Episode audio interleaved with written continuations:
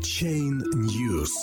Waze Рейтинг создал список криптовалют, в которые не надо инвестировать. 16 марта. Рейтинговое агентство на основании проведенного анализа выбрало 12 худших криптовалют, которые не следует добавлять в инвестиционный портфель, а также предложил несколько рекомендаций с учетом текущей ситуации на рынке.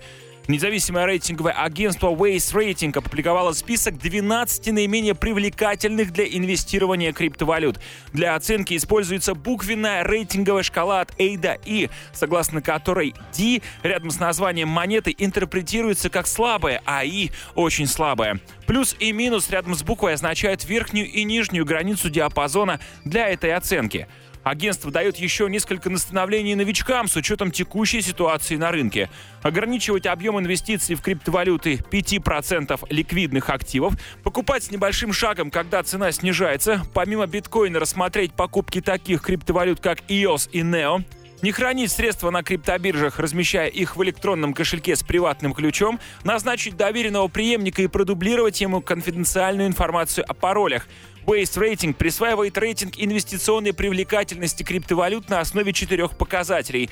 Индекс риска измеряет волатильность за определенный период времени. Индекс доходности измеряет потенциал заработка. Индекс технологий оценивает анонимность, активность обновления, масштабируемость и так далее. Фундаментальный индекс измеряет скорость выполнения платежей, степень участия разработчиков.